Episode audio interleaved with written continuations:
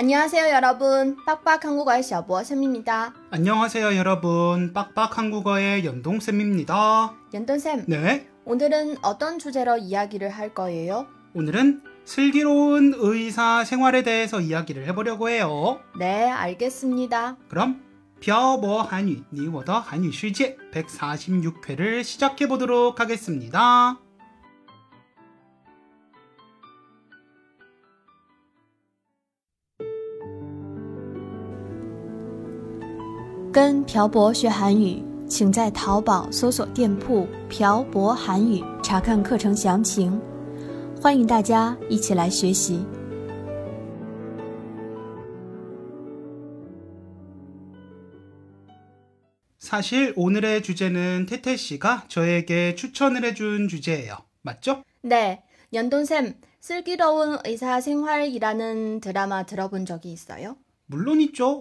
시즌 1을 아주 재미있게 봤던 기억이 있어요. 지금 시즌 2를 하고 있거든요. 그것도 알고 있어요. 물론 전 안 보고 있지만요. 왜 안 봐요? 드라마가 종영을 하면 보려고요. 왜요? 궁금한 건 못 참는 성격이라 드라마가 종영을 하면 그때 한 번에 볼 계획이에요. 또 하루 이틀 만에 다 보려고요? 아마도 그렇겠죠? 또 밤을 새워서 보겠네요. 그게 중요한 게 아니잖아요. 빨리 오늘의 주제인 의사에 대해서 이야기를 해봐요. 네, 알겠습니다. 왜 의사라는 주제를 저에게 추천했어요?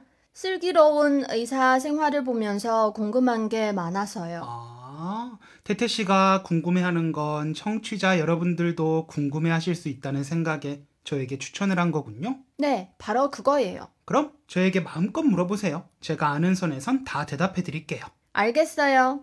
첫째, 한국에서 의사는 돈을 많이 벌어요? 네, 많이 벌죠. 얼마나 벌어요? 제가 제대한 뒤에 1년 동안 대학 병원에서 아르바이트를 한 적이 있었는데, 그때 연말에 하는 세금 환급 때문에 의사 선생님들이 1년에 얼마를 벌었는지 적어 놓은 명세서 같은 걸 본 적이 있어요. 거기에 얼마라고 적혀 있었어요? 2007년이니까 거의 15년 전의 일이네요.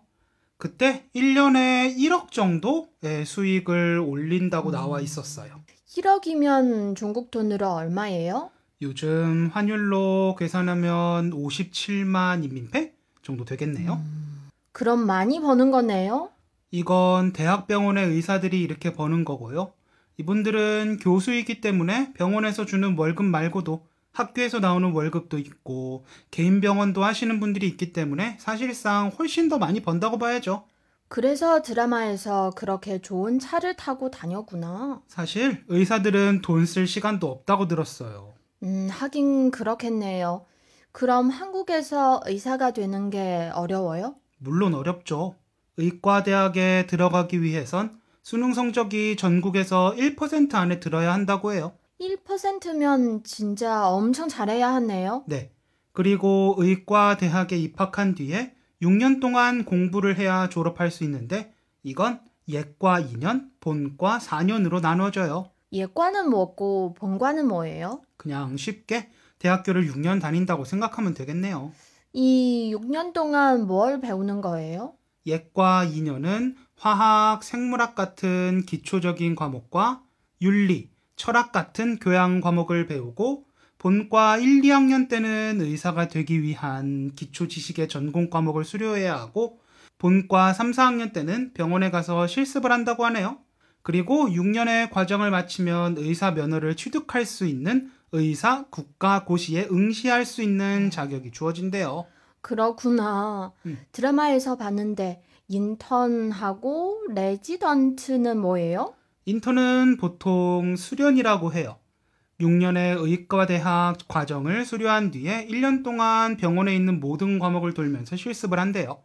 이 기간 동안에 스스로 전공을 정하게 되고요. 그리고 레지던트는 인턴 기간이 끝난 뒤에 자신의 전공과를 정해서 전문의의 자격을 얻기 위해서 4년 동안 실습하는 사람들이에요. 그러면 대학 6년, 음.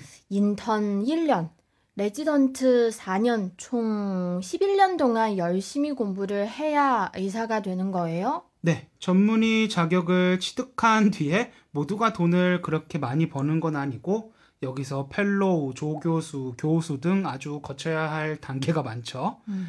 의사는 사실 아무나 되는 것도 아니고 아무나 돼서도 안 되는 그런 직업인 거죠. 의사들 진짜 대단하네요. 저도 그렇다고 생각해요. 하지만 공부를 열심히 해서 높은 경쟁률을 뚫고 의대에 들어간 뒤에 의대 코스를 잘 끝내고 의사가 되면 안정적이고 고액 연봉을 받을 수 있는 직업을 갖게 되는 거잖아요. 그래도 전 못할 것 같아요. 사실 저도 못할 것 같아요. 너무 힘들어 보여요. 연돈쌤이 의사였으면 저랑 결혼을 안 했겠죠? 아마 의사 면허를 따기 바빠서 중국에 오지도 못했을 거예요. 연돈쌤은 그냥 지금 하고 있는 일을 열심히 하셨으면 좋겠어요. 아, 네, 알겠습니다. 저 궁금한 게 하나 더 있어요. 뭐예요? 드라마에서 보면 의사들이 환자들에게 다 친절한데 진짜 그래요? 일단 결론부터 말씀드리자면 의사들이 대부분 다 친절해요. 음, 그 이유는 아무리 의사가 되는 경쟁률이 높다고 해도 병원은 한정적이고 의사는 해를 거듭할수록 많아지기 때문에 의사들 사이에서 경쟁을 해야 돼요. 그래서요? 만약에 같은 음식을 먹을 수 있는 두 식당이 있는데 첫 번째 식당 주인이 아주 상냥하고 친절해요. 그리고 두 번째 식당은 주인이 싸가지가 없어요. 그럼 태태 씨는 어느 식당에 갈 거예요? 당연히 첫 번째 식당이죠. 의사들도 엄청 많죠. 그렇기 때문에 환자들이 의사를 선택할 수 있는 선택권이 있어요. 의사의 입장에서 봤을 때 환자는 고객이니까요. 음, 그러니까 친절할 수밖에 없죠. 그렇군요. 사실 의사는 전문직인 동시에 서비스직이에요. 맨날 환자들을 만나서 미소를 보여줘야 하고 병도 고쳐줘야 하니까요. 오늘은 의사에 대해서 이야기를 해봤습니다. 슬기로운 의사 생활을 보면서 궁금한 게 많았는데 오늘 다 해결이 되었어요. 음, 다행이네요. 연돈쌤도 같이 보면 좋을 텐데. 전 다 끝나면 볼래요. 알겠어요. 그럼 오늘 내용은 여기까지 할까요? 네, 그래요. 연돈쌤 오늘도 수고하셨어요. 태태 씨도 수고하셨어요. 오늘은 슬기로운 의사 생활을 본 뒤 태태 씨가 궁금해하는 걸 대답해드리는 시간을 가져봤습니다. 여러분들은 이 드라마를 보시나요? 보신다면 오늘 제가 말씀드린 것들이 여러분들의 궁금증을 해소해드렸나요? 오늘은 슬기로운 의사 생활에 나오는 의사들에 대한 여러분들의 궁금증을 댓글에 남겨주세요. 물론 제가 의사는 아니어서 모든 걸 다 대답해 드릴 수는 없지만 최대한 자료를 수집해서 알려드리도록 하겠습니다.